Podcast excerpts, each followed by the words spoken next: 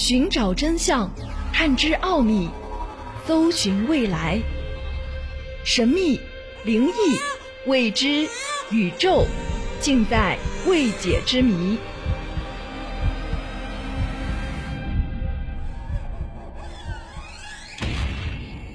欢迎收听《奥秘全接触之未解之谜》，我是肖峰。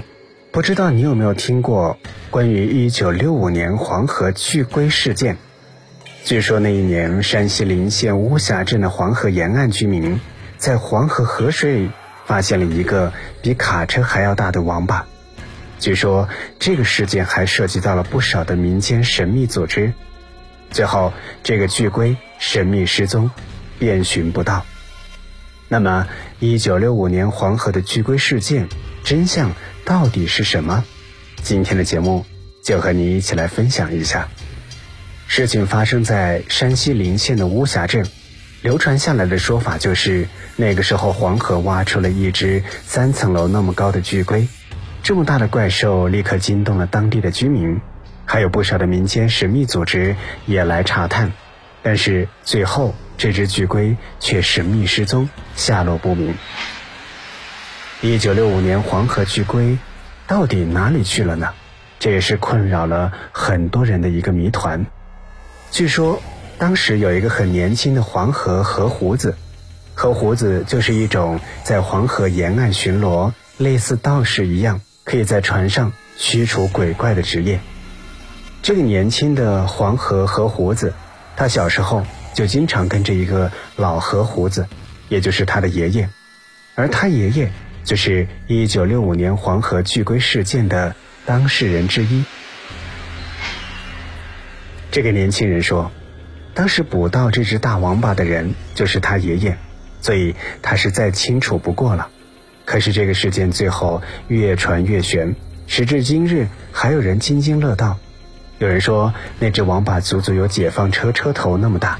已经成精了，还有人说当时的天色一下子阴暗下来，还有接连不断的打雷声什么的，但是其实这些都是假的。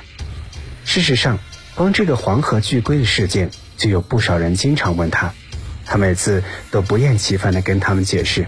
他说那只老王八并没有什么车头那么大，只有农户家的水缸那么大，而且这个老龟离了水就没有多少行动能力。是被几个村民抬回家的，和抬猪抬羊并没有什么区别。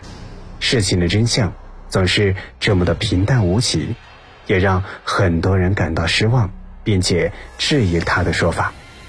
不过，像这样的事情，很多的内情其实他并不想说出来。好多人都自诩聪明，觉得他是在乱讲。他说：“原来当年那个黄河巨龟，其实根本没有不翼而飞，而是被几个人偷偷煮了吃了。”要知道，当年的生活条件是多么的艰苦。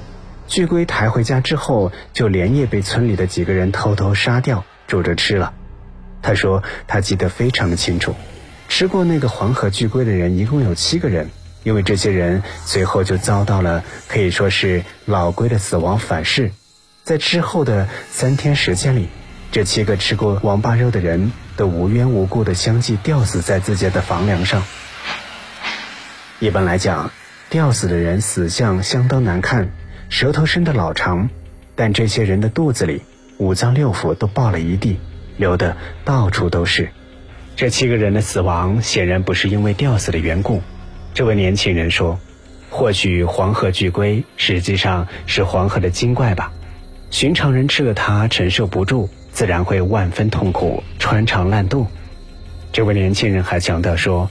我奶奶年轻的时候就曾经经历过，所以宁可信其有，不可信其无。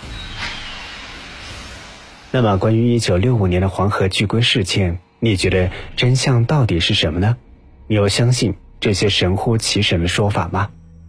其实，很多的怪事以讹传讹的流传开来。就比如说一九九八年的另外一个怪异的事件。那就是一九九八年的黄河蛇女事件。一九九八年的时候，中国发生了全国性的特大水灾，从东北到江西，凡是有河的地方都处于洪灾之中。在特大自然灾害面前，各种各样的奇异故事也纷纷被传开。其中特别著名的一件事就是黄河蛇女事件。传说那年洪涝灾害当中，抢修堤坝的施工队发现了一条通体雪白的白蛇，施工队把蛇斩了以后，怪事频发。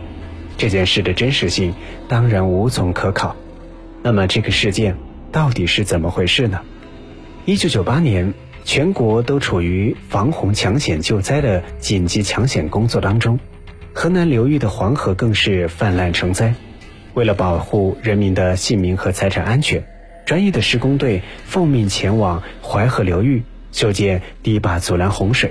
没想到，施工队在黄河里发现了一条通体雪白、长约十米的白蛇，而且这蛇不怕人，一动不动的待在堤坝上。施工队为了赶进度，无奈用挖掘机杀了蛇。蛇杀了之后，为了避免造成当地居民的恐慌，施工队又用汽油把蛇浇了。据说白蛇烧起来的时候异香扑鼻，没想到蛇还没有烧完，施工队当中的一名队员当场就猝死了。晚间又有两名队员消失，等到第二天发现的时候，这两名队员的遗体漂在了黄河里。黄河蛇女事件的真实性无从考察。一九九八年，距今已经有二十二年之久了。当年各项通讯技术都不发达，当时人们还不能够做到随手拍照、录视频，所以关于黄河蛇女的故事没有影像资料，只是人们口口相传。所以我们猜测，这个故事有可能真的有原型。去黄河修筑堤坝的施工队，可能真的挖到了一条通体雪白的大白蛇。然后施工队杀了蛇，烧了蛇的遗体，之后可能很多施工队的某位队员身体感到不适，之后就以讹传讹的变成了蛇女显灵报仇的故事了。浩米全接触之未解之谜，关于这些民间的怪事，你相信几分呢？